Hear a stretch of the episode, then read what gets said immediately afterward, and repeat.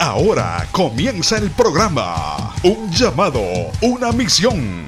Presentado por la iglesia de mayor crecimiento en el estado de Tennessee, Family Worship Center, Ministerio Hispano y el Ministerio Internacional. Un llamado, una misión para alcanzar vidas con la palabra de nuestro Señor Jesucristo.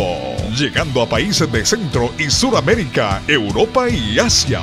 El pastor Ismael García ha trabajado como misionero y hoy actualmente es el presidente y pastor del Ministerio Internacional. Un llamado, una misión. Proclamar entre las naciones su gloria, en todos los pueblos sus maravillas. Quédese desde ya en nuestra sintonía. El cuerpo humano falleció murió. Cumplió con la misión que él vino a esta tierra. De morir por cada uno de vosotros. Y verdaderamente que en aquella cruz se reflejó el amor, se reflejó la salvación, se reflejó la sanidad y se reflejó el perdón de vuestros pecados. Por eso nosotros le cantamos y adoramos por el poder de tu amor. Porque nadie ha sido capaz de entregar a su propio Hijo más que el Dios Todopoderoso. Cuando nosotros recordamos lo que el sacrificio que hizo nuestro Señor Jesucristo, que tuvo ese sentir de dejar su trono de gloria de dejar su gloria, su adoración, para venir a esta tierra, hacerse hombre y morir como un hombre crucificado. Por eso Dios lo exaltó hasta lo sumo. Su padre lo exaltó. Y le dijo, ahora yo te voy a entregar un nombre que es sobre todo nombre. Que lo que esté en el cielo, en la tierra y debajo de la tierra doble toda rodilla.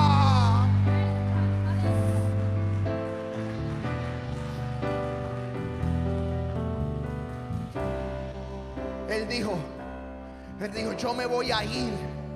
Porque el lugar donde yo voy, el lugar donde yo voy a morar, ustedes también van a morar.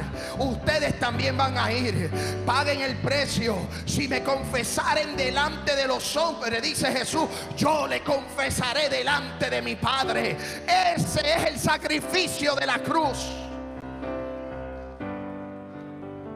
Los huesos de Mahoma están en la tumba de Mahoma. Como dice Redimido, los huesos de Gandhi están en la tumba de Gandhi. Pero los huesos de Jesús de Nazaret resucitaron.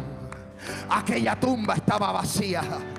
Llegaron, corrieron por la mañana, corrieron, fueron deprisa. Y cuando encontraron la tumba abierta, nadie la tuvo que abrir. La tumba se abrió porque el que estaba dentro de la tumba salió por aquel lugar. Por eso nosotros damos gloria. Esto no es una tradición. Esto es una convicción. Esto no es una fecha en el calendario. Esto es real en mi vida. Esto es real en esta iglesia. El cual tiene el poder de ama. Yo siento, súbelo, súbelo, súbelo. Vamos, iglesia, cántalo una vez más. Vamos a demostrarle a Dios que le amamos.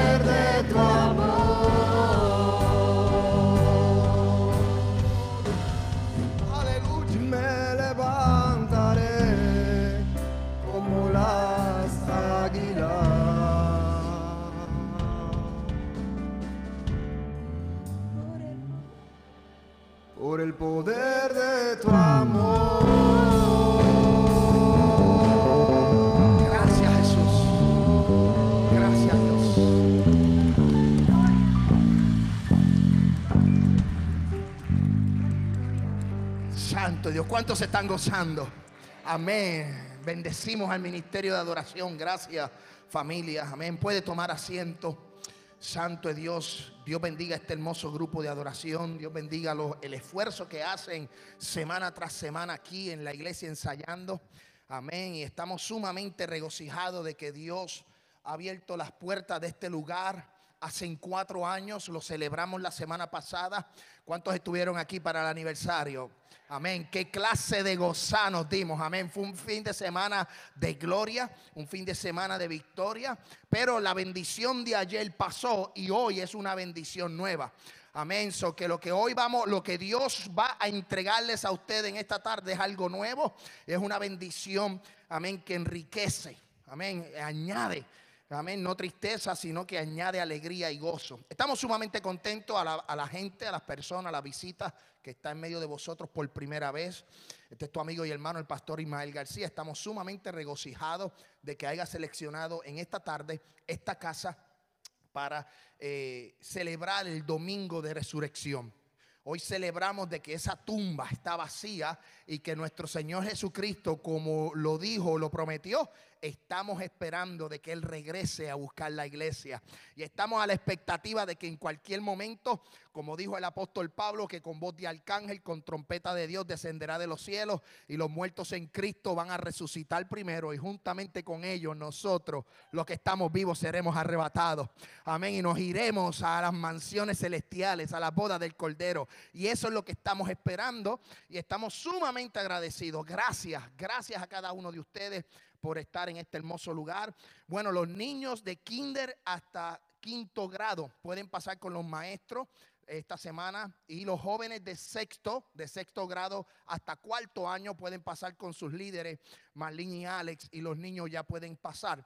Amén. Mientras pasan los niños, quiero eh, que usted busque la Biblia así sentado como usted se encuentra.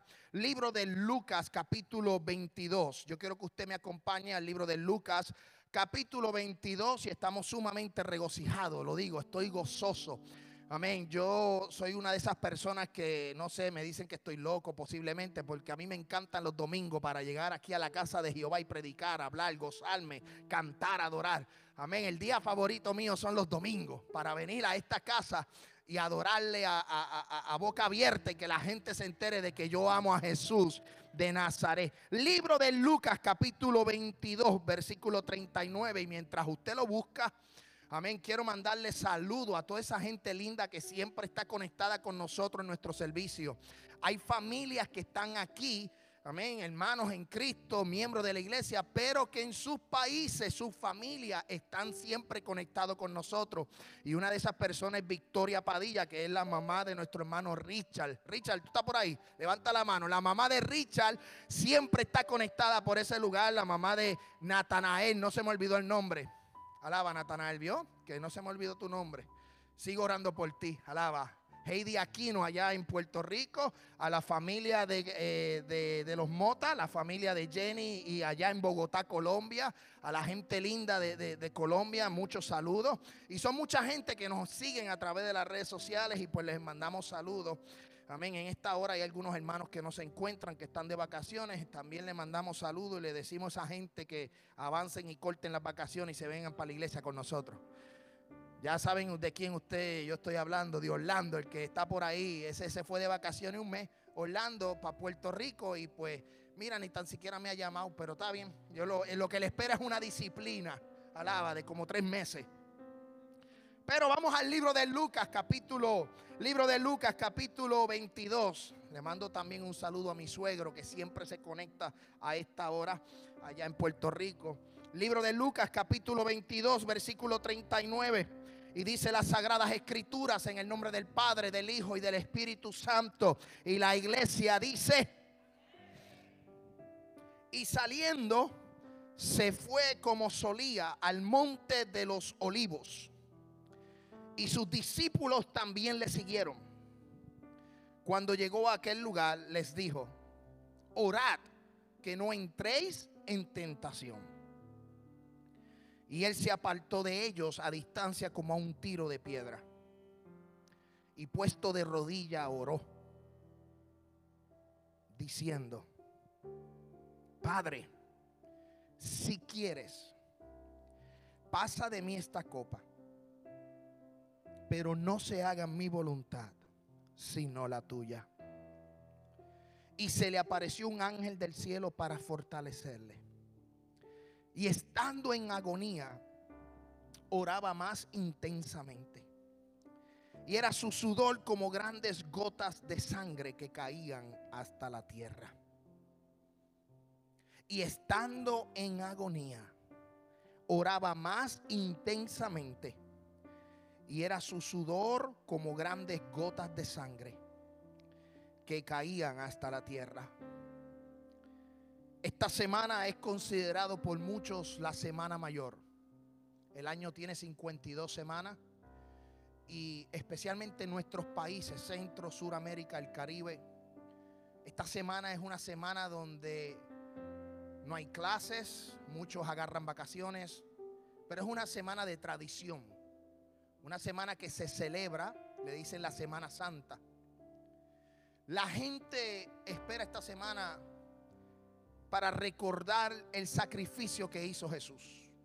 Hay muchos que lo recuerdan todo el año, pero hay otros que esta semana es una semana de impacto, es una semana que la esperan. No van durante todo el año a la iglesia, pero esta semana visitan la iglesia porque saben que se conmemora, saben que, que algo grande sucedió hace más de dos mil años. Y eso fue la entrega del Hijo de Dios a esta tierra para morir por vuestros pecados. La pregunta es, ¿por qué Jesús tuvo que morir? Y la respuesta es, porque amó al mundo. ¿Por qué Jesús tuvo que dejar su trono de gloria y venir a esta tierra? ¿Por qué Jesús tuvo que dejar donde Él residía, donde Él estaba? Porque Él se encontraba en un lugar perfecto. Él se encontraba en un lugar maravilloso.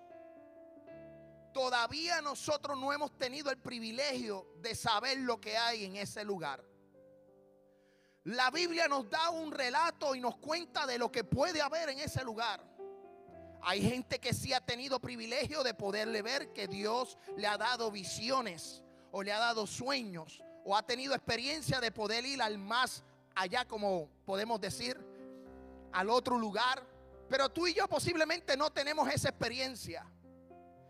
Pero Jesús dejó ese lugar hermoso, ese lugar perfecto, para venir a una tierra corrompida, a una tierra de pecado, a una tierra donde la maldad se iba multiplicando. El pecado iba arropando la gente. La sociedad se iba olvidando del Dios que los había creado. La gente estaba entrando en pleitos. La gente se mataban unos con otros. Había adulterio, había fornicación, había eh, eh, habían cosas que a Dios le desagradaban. Pero Dios dijo en el libro de Juan capítulo 3, Jesús dijo, porque de tal manera amó Dios al mundo, escuche bien, que ha dado a su Hijo unigénito, porque lo que estaba roto, ahora Jesús lo, lo restaura. Antes por el pecado, la gente dice que por cuanto todos pecamos, estamos destituidos de la gracia y de la gloria de Dios. Pero ahora que Jesús vino, ahora que Jesús murió, ahora que Jesús se levantó de entre los muertos, nos da esa reconciliación con el Padre. Por eso Jesús dijo en el libro de Juan capítulo 3, versículo 16. Porque de tal manera amó Dios al mundo, no solo a mí, sino a ti, a cada uno de los que se encuentran en este planeta Tierra, que ha dado a su único Hijo. Para que aquel que en Él cree no se pierda, mas tenga vida eterna. Versículo 17 dice, Porque no envió Dios a, a su Hijo al mundo para condenar al mundo. Jesús no vino a condenarte. Él vino a salvarte. Él no vino a decirte, amén, de que estabas perdido, de que ya tú no vales, de que tú no sirves. Él no vino a, a rechazarte. Él te dice, así como tú eres, así con tus pensamientos, así con tu corazón, así con tu identidad, así con tu, con, con, con, como tú eres, así Él vino porque Él te amó de manera especial. Sino para que el mundo sea salvado por Él. Versículo 18 dice, en el que en Él cree no es condenado, pero el que no cree ya ha sido condenado porque no han creído en el hombre, porque no han creído en el nombre del unigénito Hijo de Dios. Él no vino a condenarte. Quien se condena prácticamente es uno mismo, porque si tú no crees, lamentablemente habrá condenación. Lo importante de este sacrificio es que Él nos dejó clara. Él nos dijo, yo soy el camino, la verdad y la vida. Esto no es a través de mí, esto no es a través del pastor, esto no es a través del cura, del padre, del sacerdote, esto no es a través del evangelista, esto no es a través del ministerio de adoración, esto es a través de Jesús de Nazaret. Esto es a través del Hijo de Dios, el que descendió de, la, de su cielo, de su trono, para venir a esta tierra y morir por ti. Y esta es la condenación que la luz vino al mundo él dijo, yo soy la luz en el mundo. Él dijo, la luz vino al mundo y los hombres amaron más las tinieblas que la luz. Porque sus obras eran malas. Lamentablemente tengo que decirlo. Hay mucha gente que han preferido las tinieblas que la luz. A mucha gente han preferido, amén, la condenación que la salvación. Pero yo quiero tomar este tiempo, aprovechar esta semana, aprovechar este domingo de resurrección y decirte que si tú amas la luz, que si tú sigues la luz, que si tú sigues al unigénito, si tú confiesas a Jesús, tendrás salvación y vida eterna. Yo he decidido seguir esa luz con mis problemas, con mis situaciones, con mis defectos, con mis debilidades, yo he seguido a, Jesús. Por cuatro semanas nosotros, por cinco semanas hemos predicado lo que es el camino a la cruz. Hemos hablado de todo lo que Jesucristo pasó para llegar a una cruz, morir y darnos salvación. Y a través de ese sacrificio, hoy día yo puedo decir que yo soy un seguidor de Jesús. Yo soy un discípulo de Jesús porque yo amé la luz y no las tinieblas. Que soy imperfecto, sí soy imperfecto. Que, que tengo mi carácter, tengo mi carácter. Pero Dios se va perfeccionando en mí cada día. Dios se va perfeccionando en ti cada día. Dios te va, Dios va trabajando en ti. Abre tu corazón, Abre tu mente, dígale, yo quiero que esa luz entre en mí y me cambie. Yo no quiero ser la misma persona de ayer. Yo quiero ser una nueva criatura. Yo quiero abrazar el sacrificio de la cruz. Yo quiero tomar la cruz y seguir a Jesús.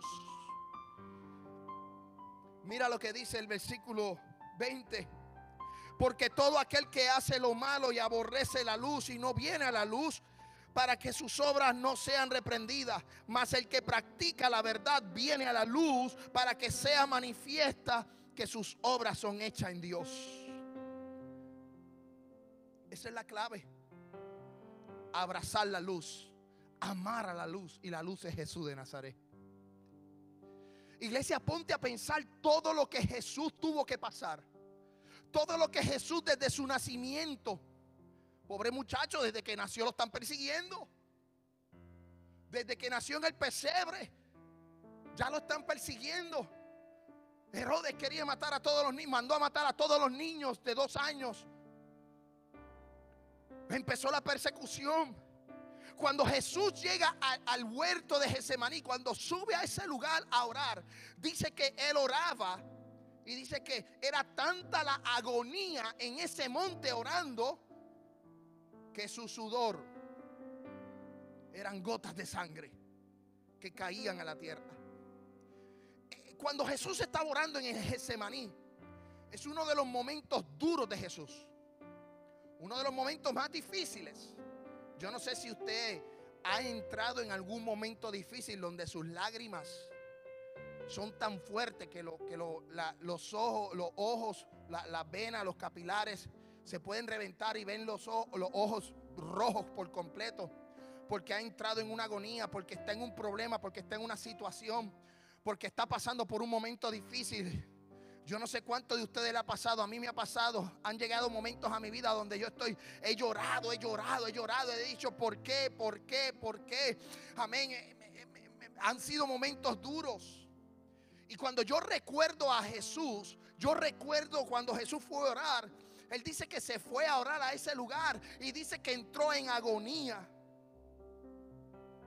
Jesús subió al Getsemaní a hablar con su padre porque sabía que las horas, estaba a horas de morir.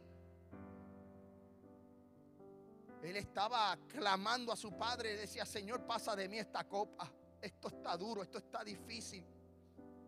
Él, él podía decir, ya, no voy, no aguanto más. Y pudo haberse echado para atrás. Pero no, no lo hizo. No lo hizo por un amor a esta tierra. Él dijo, yo, yo llegué aquí con una misión y yo la voy a cumplir, cueste lo que cueste. Si el resultado, si, si, si, si el venir aquí a la tierra es morir, yo voy a morir. Por eso yo en mi vida he decidido seguir a Jesús, cueste lo que cueste. Yo he decidido seguir a Jesús porque Jesús pagó un precio muy alto con su cuerpo, con su sangre. Y yo no puedo ser malagradecido. Yo no puedo decir, no, yo no voy a hacer esto. No, yo que cueste lo que me cueste, yo voy a seguir a Jesús porque yo sé que el resultado de mi cruz será la vida eterna.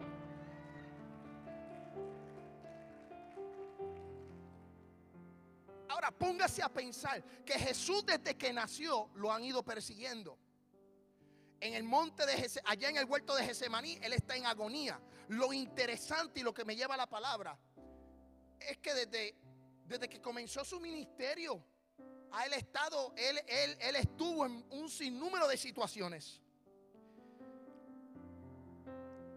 Escuche bien, Jesús subió a orar para hablar con su padre. Pero el sufrimiento de Jesús no comenzó en el huerto de Gesemaní. No comenzó en la cruz, sino comenzó con el rechazo de su pueblo. Muchas veces duele más el rechazo que los clavos de una cruz. Muchas veces, yo no sé cuántos han vivido esto, muchas veces duele más que te rechacen, que te desechen, que te menosprecien, que digan tú no sirves, tú no vales. Tú no vas para ningún lado. Desde que Jesús comenzó su ministerio, Él recibió rechazos. En un momento dado, imagínate, Juan capítulo 1, versículo 45, mira lo que dice. Felipe halló a Natanael y le dijo, hemos hallado aquel de quien escribió Moisés en la ley, así como los profetas, a Jesús, el hijo de José de Nazaret. Y Natanael le dijo, de Nazaret no puede salir algo bueno. Ese es uno de los discípulos que antes de ser discípulo le llevaron la noticia y le dijeron, hemos encontrado al Cristo, hemos encontrado al Mesías. Y él dijo, de ahí nadie ha salido, nadie bueno ha salido. Imagínate que cuando usted entre por las puertas de la iglesia, entre usted yo digo, ¿de dónde tú vienes? De Puerto Rico. Mm, esa gente, son más problemáticos. ¿cómo usted se va a sentir? Se va a sentir rechazado. Digo Puerto Rico, obviamente, para. Porque yo soy puertorriqueño, no quiero que nadie se me ofenda. Pero lo que lo es un ejemplo, ¿ok? No se me enojen. Pero es un ejemplo que digan, ¿de dónde tú vienes? ¿Ustedes no creen que las palabras que dijo el presidente Donald Trump durante su cuatrenio sobre, sobre los latinos, específicamente como eh, a, los mexicanos, eso no dolió? ¿Ah? Eso no hirió. ¿Dónde está hoy día? Él pudo haber revalidado y pudo haber seguido cuatro, cuatro años más. Pero todo el tiempo un rechazo, todo el tiempo una, una palabra de, de desprecio. Imagínate, Jesús no solo estuvo en la cruz agonizando, sino que desde que comenzó su ministerio, Él se encontró con, con, gente como Natanael, que dijo, de ahí no salió nada bueno. Pero lo que me llama la atención es que los fariseos, la gente que estudiaba la ley, la gente que conocía la ley, la gente que supuestamente eran los que conocían la palabra, criticaban a Jesús por sus enseñanzas, por sus milagros, por el perdón de los pecados. El concilio, el sumo sacerdote pagó, escuche bien, pagó para que mintieran y entregaran a Jesús. No le recibieron como el Mesías.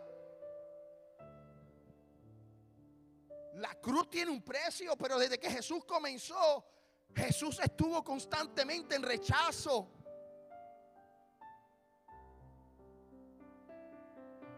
En un momento dado Lázaro murió y Jesús llegó a visitarle ya cuando estaba muerto.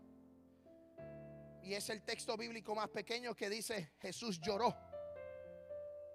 Jesús lloró. Hay eruditos, hay comentaristas, hay gente que ha estudiado más que yo, que le atribuyen ese momento de lloro a la incredulidad del pueblo.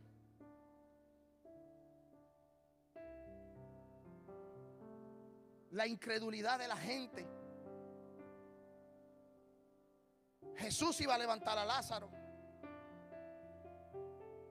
Jesús se tardó dos días más a ir a otro lugar a hacer milagros, proezas y maravillas. Y Jesús no salió corriendo a sanar a su amigo Lázaro, ni tan siquiera enviarle una palabra de sanidad. Y cuando llegó se encontró a Lázaro muerto y lloró Jesús. Hay gente que dice lloró por la incredulidad. La gente estaba muy incrédula. Es difícil su pueblo no le su pueblo no le recibió como el Mesías. Los discípulos, muchos de los discípulos en muchas ocasiones tuvieron poca fe. Pedro le negó, Judas lo entregó. Entre otras cosas más, porque no voy a estar hablando de todos los milagros y todo lo que sucedió con Jesús, pero hubieron otras cosas en las cuales Jesús se enojó, lloró, Jesús eh, estaba triste. Pero allí en Getsemaní comenzó una agonía, la cual hoy nosotros recordamos y celebramos. Porque la agonía de Jesús se convirtió en salvación para la humanidad. Porque el dolor de Jesús se convirtió en vida eterna para ti. Porque lo que pasó Jesús fue para ti, para que tuvieras un nombre nuevo. Y con todo eso la gente le rechaza. La gente no quiere creer. La gente no quiere ir a la iglesia. La gente no quiere seguir a Jesús. ¿Qué está pasando? Escuche bien. Allí en Getsemaní comenzó a orar y le dijo, pasa de mí esta copa. Lucas capítulo 22 versículo 1 dice, para que usted tenga un trasfondo histórico y un texto, un contexto de lo que pasó en Getsemaní. Antes de llegar a Getsemaní, dice el capítulo 2 de, de, Lucas, versículo 1, estaba cerca la fiesta de los panes sin levadura, que se llama la Pascua. Y los principales sacerdotes y los escribas buscaban cómo matarle, porque temían al pueblo y entró Satanás en Judá por sobrenombre Iscariote, el cual era uno de los doce. Y este fue y habló con los principales sacerdotes y con los jefes de la guardia de cómo se le iba a entregar. Ellos se alegraron y convinieron en darle dinero. Y él, Judas, se comprometió y buscaba una oportunidad para entregárselo a espaldas del pueblo. Uno de los que comía en la mesa, uno de los que caminaba con él, uno de los que hablaba, uno de los que pudo experimentar milagros, proezas, maravillas. Con todo eso que caminaba con Jesús, dice que Satanás entró en él. Y hizo un pacto con el sumo sacerdote, con los fariseos, con esa gente para entregárselo. No lo capturó César, no lo capturó Pilato, fue su propia gente la que lo entregó. Fue su propio pueblo la que lo, lo que lo entregó. Si él descendiera hoy día, vuelven y lo crucifican. Si él descendiera hoy día, vuelven y lo crucifican. Yo quiero que usted piense de que lo que hoy día nosotros tenemos es gracias al sacrificio que Él realizó y de todo lo que pasó. Que muchas veces nosotros no somos merecedores. Por eso yo doy de gracia lo que por gracia yo he recibido. Por eso lo que Él me ha entregado yo lo quiero por eso lo que Él me ha dado yo lo quiero entregar. Por eso lo que yo he recibido yo quiero predicarlo. Yo quiero que la gente se entere lo bueno y lo, y lo bueno y lo maravilloso que es Jesús de Nazaret. Que aún en medio de mis problemas Jesús es mi pastor y nada me faltará. En lugares delicados, pasto me hará descansar, confortará mi alma. Amén. En momentos difíciles yo puedo decir, aunque liguera no ni en las vides haya fruto, aunque falte el producto del olivo y los labrados no den mantenimiento, aunque la oveja sea quitada de la majada y no haya vaca en los corrales, iglesia, con todo yo me alegraré en el Dios de mi salvación que hace mis pies como de sierva y en las alturas me hace andar. Porque Él pagó el precio, no lo tuve que pagar yo. Yo lo que tengo que hacer es confesarlo. Lo que yo tengo que hacer es aceptarlo. Lo que yo tengo que hacer es pedir perdón por mis pecados. No soy perfecto, pero Dios va a trabajar en mi situación. Dios va a trabajar en mi mente, en mi corazón. Yo lo único que voy a hacer es entregarme por completo a Él. Y no ser uno de los fariseos. Y no ser un Judas que lo entregó por dinero. Lucas capítulo 22, versículo 19. Y luego se sentó a la mesa y dice, y tomó el pan. Después que hicieron el complot, después que, que, que planificaron en contra de Jesús con uno de sus discípulos.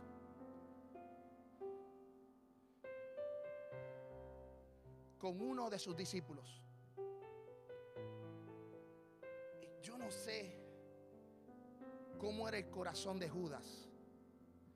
Yo no sé cuán buen actor era Judas.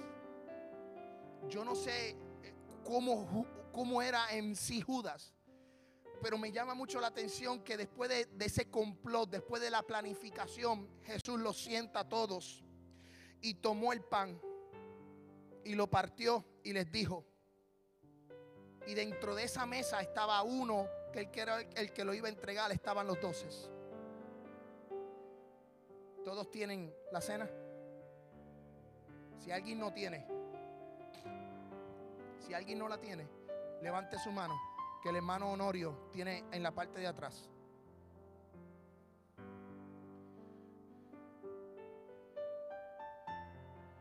Escuche bien, se sentó a la mesa y le dijo, hacer esto en memoria de mí. Pablo en el, en el libro de los Corintios le dice a los Corintios y les recuerda la cena del Señor, pero les dice, vamos a hacer esto en memoria de Jesús, pero hay que hacerlo dignamente. Obviamente no podemos hacerlo indignamente porque esto acarrea juicio Hay gente que no le importa y toma la sangre de Cristo en vano. Pecan hoy, pecan mañana, se arrepienten, siguen pecando y no les importa porque piensan que las misericordias de Dios se renuevan cada mañana. Y es cierto, las misericordias de Dios se renuevan cada mañana. Pero hay un límite en el Señor y con Dios no se juega. Yo no puedo tomar el sacrificio de la cruz en vano. Yo no puedo menospreciar lo que hizo Jesús. Yo no puedo tirar al suelo lo que pasó Jesús eh, eh, eh, camino al Gólgota, camino a la calavera, camino a esa cruz. Yo no puedo despreciar y menospreciar y desechar y tomar como un juego, amén, los clavos de la cruz o la corona de espina. Pero si algo nosotros sí tenemos que hacer es recordar lo que hizo Jesús. Y en esta tarde yo quiero que así sentado usted recuerde el sacrificio que hizo Jesús cuando sentó a los doce discípulos y les dijo, hagan esto en memoria de mí. Yo quiero que usted lo abra en esta hora, los que quieren participar. Tampoco estamos aquí para condenar si usted no lo hace. Esto es algo muy personal. Yo no soy quien para decir si usted está digno o indignamente. Yo no soy quien para decirle a usted lo que, lo, que, lo que cuesta. Lo que hizo Jesús. Si estoy mal o estoy bien, no. Yo lo que quiero es recordarte lo que hizo Jesús en la cruz. Yo lo que quiero que usted piense es que Jesús se sentó a la mesa y ahora estamos sentados a la mesa. Si usted quiere participar conmigo, tome el pan. Y dijo, y tomó el pan y dio gracias. Y lo partió y les dijo diciendo, este es mi cuerpo, en quien vosotros es dado. Haced esto en memoria de mí. Esto no se trata de que si usted pertenece a un concilio, a una denominación, si eres asamblea de Dios, iglesia pentecostal, iglesia bautista, no, no, esto no se trata de concilio ni de dominaciones. Esto se trata de que recuerde lo que hizo el maestro por ti. Esto se trata de que eh, eh, recuerdes que, que, con este pan vamos a, recordar el sacrificio que hizo Jesús y le dijo, tomando el pan, hagan esto en memoria de mí. Pueden tomar el pan.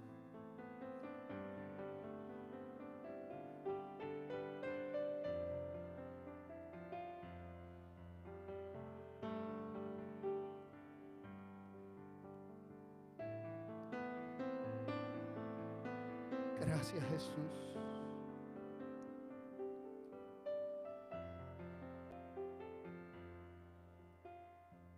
Y luego de darle el pan, versículo 20 dice, de igual manera después que hubo cenado, tomó la copa diciendo, esta copa es el nuevo pacto en mi sangre que por vosotros se derrama.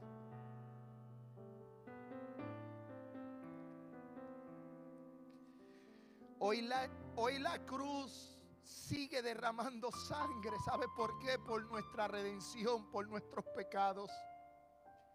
Y él le dijo a los discípulos, esta es mi sangre, este es mi derramamiento, este es mi sacrificio. Pueden tomar la copa.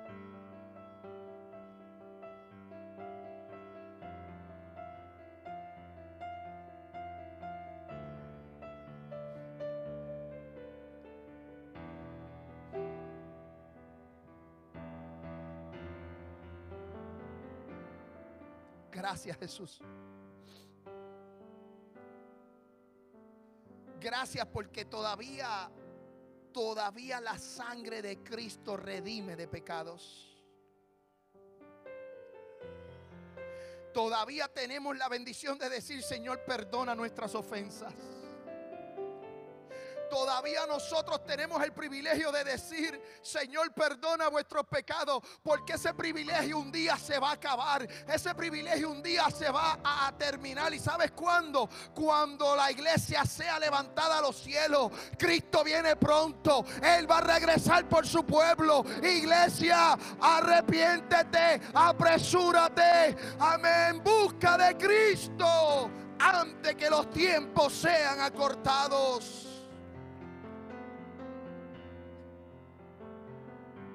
Es tiempo de dejar de jugar a ser el cristiano. Es tiempo de dejar, amén, las cosas pequeñas a un lado y mirar a Cristo, al blanco de la soberana vocación que es Él. Después que Él le dio el pacto, después que Él le dijo, este es mi nuevo pacto, este es mi sangre, este es mi cuerpo, hacerlo en memoria de mí. Dice Lucas capítulo 22, versículo 44, y estando en agonía, oraba más intensamente y era su sudor como grandes gotas de sangre que caían hasta la tierra. ¿Por qué? Porque él estaba en Getsemaní, lo que significa el lugar, el lagar de aceite. Allí lo que es la traducción térnica es Gad, a la parte superior de una plataforma donde se pisan las uvas con los pies. Le pidió al Padre que pasara la copa, pero no que fuera su voluntad, sino la voluntad del Padre. Pase lo que pase, vamos a decirle a Dios, es tu voluntad y no la mía. Es lo que tú deseas y no mis caprichos. Amén, mi alma adora al Cristo de la gloria. Iglesia, dejemos los caprichos a un lado. Dejemos los deseos a un lado. Deje que Dios cumpla su voluntad en tu vida. Deje que Dios trabaje en su vida. Deje que Dios haga la obra en su vida. Vamos a dejar los caprichos, los deseos a un lado y busquemos al Rey de Reyes y Señor de Señores.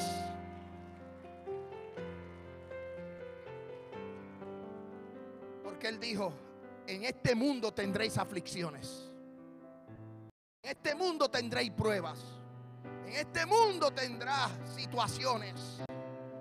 Don't worry. No te preocupes. Que yo soy Jesús y las he vencido. Yo he ganado, oh muerte, tu aguijón, oh sepulcro, tu victoria, que no has podido detener al Cristo de la gloria. En el huerto de Gesamaní él estaba sudando, sus gotas eran de sangre. Yo me imagino a Satanás, a todos los demonios, ya lo vencimos, ya acabamos, ya terminamos. No, no, no va a prevalecer. Nosotros ganamos. Y dice que fue llevado, amén, al Gólgota, que fue llevado a la cruz. Lo crucificaron, lo azotaron, lo escupieron, le pusieron una corona de espinas, se burlaban de él, lo rechazaron, lo despreciaron. Y cuando estaba en aquella cruz, él dijo, consumado es. Y dice que expiró, murió.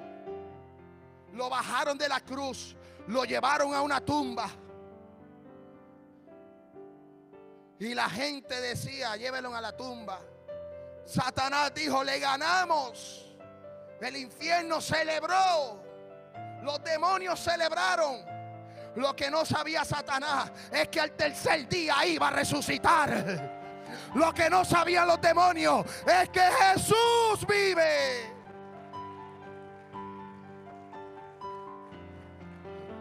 Por eso Jesús en un momento dado le dice a Pedro, Pedro, yo te voy a dar las llaves, yo te voy a dar un poder, lo que tú hagas, ates o desates en los cielos, también será atado en los cielos o será desatado en la tierra, pero a ti yo te daré un poder. Y la iglesia, amén, la victoria y las puertas del infierno no van a prevalecer.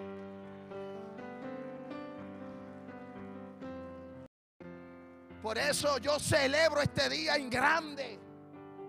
Por eso yo quiero decirle al mundo entero que Cristo vive.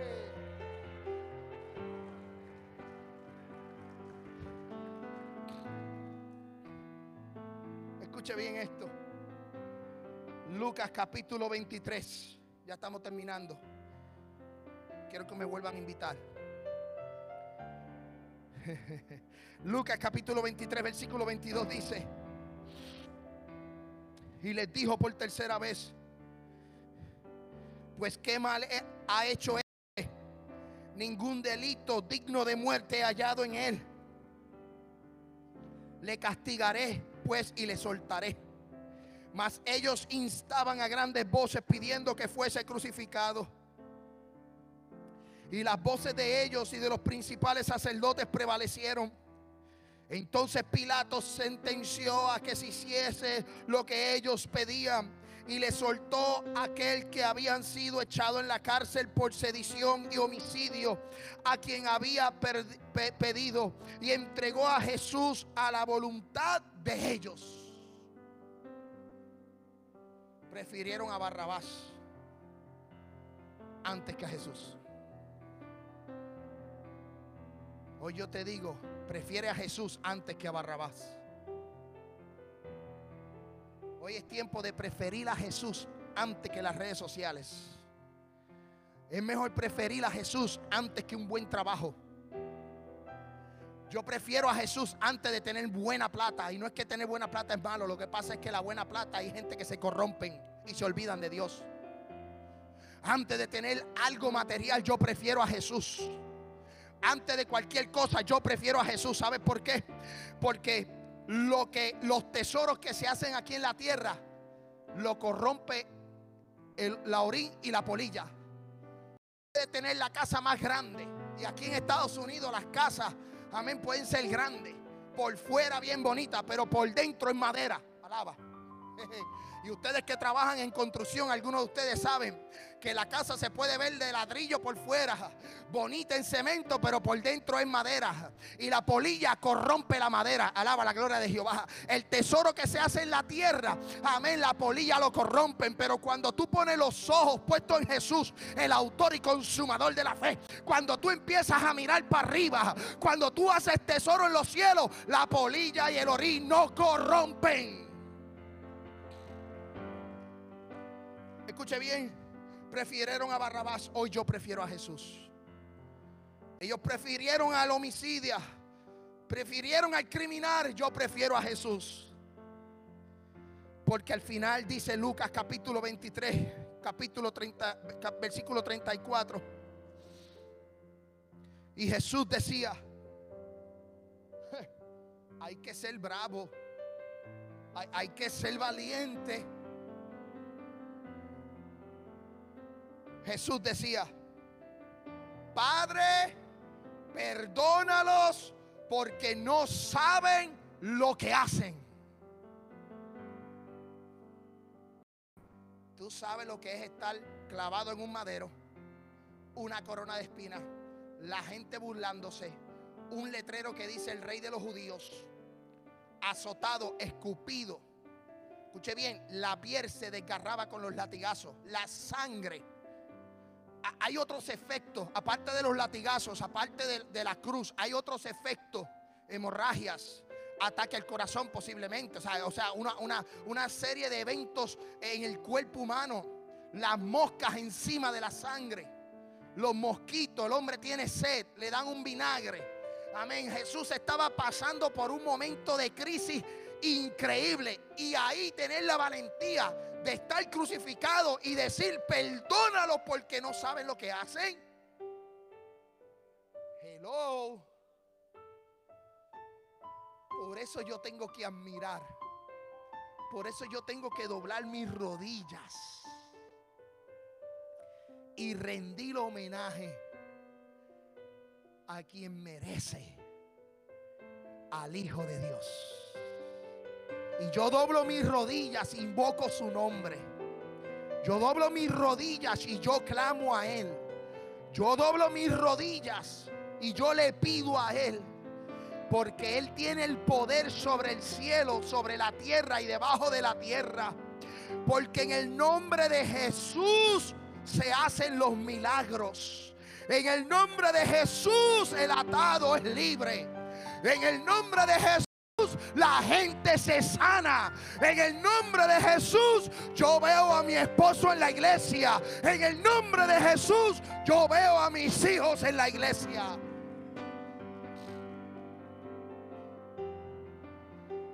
Repartieron entre sí sus vestidos, echando suerte. Entonces Jesús, clamando a gran voz, dijo, Padre, En tus manos encomiendo mi espíritu. Y habiendo dicho esto, expiró. Póngase en pie que ya terminamos.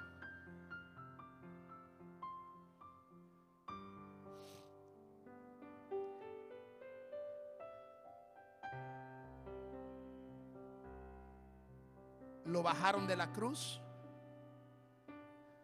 Lo prepararon. Todo lo que Jesús eh, tenía en la tierra era prestado. El pesebre fue prestado. Los panes y los peces fueron prestados. La barca donde se montó con Pedro, la barca no era de Jesús, era de Pedro. Todo lo que Jesús tuvo en la tierra fue prestado. La cruz la cruz era para los pecadores, para ti, para mí. Él decidió tomar los pecados, las enfermedades, lo tomó prestado. Pero todo lo que Jesús tuvo en la tierra fue prestado. El Hijo del Hombre no tenía una piedra donde recostar su cabeza. Su pueblo lo rechazó. Y aún muerto, lo ponen en una tumba prestada porque la tumba no era de él. Él no necesitaba comprar la tumba. A lo mejor yo tengo necesidad de planificar, porque pues soy un ser humano, yo sé que en algún momento voy a morir y tengo que dejar a mis hijos y tengo que dejar a mi esposa posiblemente, a uno de los dos fallece o si no los dos nos vamos juntos, alaba. Pero la realidad es que uno tiene que planificar para que no nos agarren sorpresa, de tener un buen plan de, funeraria, de servicios fúnebres. Porque aquí en Estados Unidos los servicios fúnebres son costosos. Pero, pero Jesús no tuvo esa necesidad. ¿Sabe por qué? Porque Él iba a resucitar. Él no necesitaba comprar la tumba. Él no necesitaba comprar un sitio, un plan, un seguro médico. Porque Él sabía que tan pronto expirara su cuerpo humano, Él iba a resucitar de esa tumba. Él se iba a levantar. Ahora bien, nosotros los cristianos celebramos esa resurrección. Y yo le pido a la iglesia que no sea un domingo de resurrección, sino que sea todos los días. Que usted celebre la vida de Cristo. Que usted se entregue a Cristo todos los días que usted alabe a Cristo todos los días, que usted adore a Cristo todos los días, que usted glorifique a Cristo todos los días, que usted bendiga a Cristo todos los días, que todos los días se recuerde lo que hizo Jesús. Si alguien quiere aceptar a Cristo o alguien desea la oración, el altar está abierto. Yo quiero orar por ti. Si alguien quiere dar un paso de fe, si alguien quiere dar una reconciliación, si alguien está enfermo, yo quiero decirte que en la cruz fueron llevadas nuestras enfermedades. Que en la cruz fueron llevados nuestros problemas. Yo quiero orar por usted, el altar queda abierto. Y en esta tarde oramos. Yo quiero que usted incline su rostro y usted me acompañe a orar en esta tarde. Dios de los cielos y Dios de la tierra. Señor, gracias porque tuviste el corazón, porque tuviste el amor de enviar a tu propio Hijo. La palabra hecha, el verbo hecho carne. Gracias porque enviaste esa palabra. Gracias porque enviaste a tu Hijo. Yo no merecía ese sacrificio. Nosotros no merecíamos el sacrificio. El hombre pecó el hombre falló. El hombre tomó la decisión de alejarse, de desconectarse, de alejarse de ti. Pero tú amaste al mundo, que entregaste a tu único hijo para que viniera a morir por vosotros. Yo te doy gracias por ese sacrificio. Y hoy honramos ese sacrificio. Y hoy glorificamos ese sacrificio. Hoy, Dios del cielo, te pido que tu sangre preciosa que está siendo derramada toque vuestros corazones y los limpie. Que tú nos perdones vuestros pecados y vuestras ofensas. como Jesús le enseñó a los discípulos. Padre nuestro que estás en los cielos, santificado sea tu nombre. Señor, perdona vuestras ofensas. Perdona nuestras vidas si en algo te hemos fallado. Hoy, Dios del cielo, yo quiero abrazar la cruz. Hoy yo quiero abrazar ese sacrificio. Hoy yo quiero abrazarte, Dios del cielo, porque gracias a ti yo tengo entrada a un lugar privilegiado. Hoy yo tengo entrada a este lugar, a esta casa, a esta iglesia. Yo tengo entrada ante tu presencia. Hoy yo tengo entrada al Espíritu Santo. Hoy yo tengo entrada ante ti, Jesús, y poder ir a ti, Dios del cielo, tú a tu persona, persona. Gracias, Jesús. Gracias por este sacrificio. Porque por estas cuatro o cinco semanas hemos hablado el caminar, lo que pasaste lo que sufriste, el desprecio, el rechazo. Gracias Jesús. Gracias por ti. No tengo palabras. No hay palabras, solamente agradecimiento de corazón. Porque por ti tengo vida eterna. Alcanzo la salvación. Te pido que nos mantenga. Señor, que permanezcamos firmes. Señor, que tengamos firmeza en ti. Señor, te pido que tú limpies nuestras vestiduras. Que tú limpies, Dios del cielo, que tu sangre nos redima. Señor, mira a nuestros familiares, nuestros hijos, nuestras, nuestras hijas. Señor, vuestros esposos que no le sirven al Señor. Aquellas esposas que no le sirven al Señor, aquellos familiares. Señor, te pido que tú te les presentes. Señor, envía a alguien que les pueda predicar el Evangelio. Señor, envía a Dios del cielo. Señor, tu palabra a cada uno de vuestros países, todo Centro y Suramérica. Gracias, Señor, porque tú, Dios del cielo, vas a hacer la obra en vuestras familias, en vuestra casa. Padre, y por la autoridad que tú nos has dado, atamos al hombre fuerte y todo espíritu satánico, Dios del cielo, todo espíritu demoníaco, Dios del cielo, todo espíritu de las tinieblas quedan atados, inoperantes en nuestras vidas, en nuestras casas, en nuestros hogares. Tú pones ángeles, Dios del cielo. Tú envías tu Espíritu Santo de manera especial. Porque tú nos diste autoridad. Gracias, Señor, en esta tarde. Aleluya. Gracias, Dios y te damos gloria y honra. En el nombre de Jesús. Amén, amén y amén. Un fuerte aplauso al Rey de Reyes.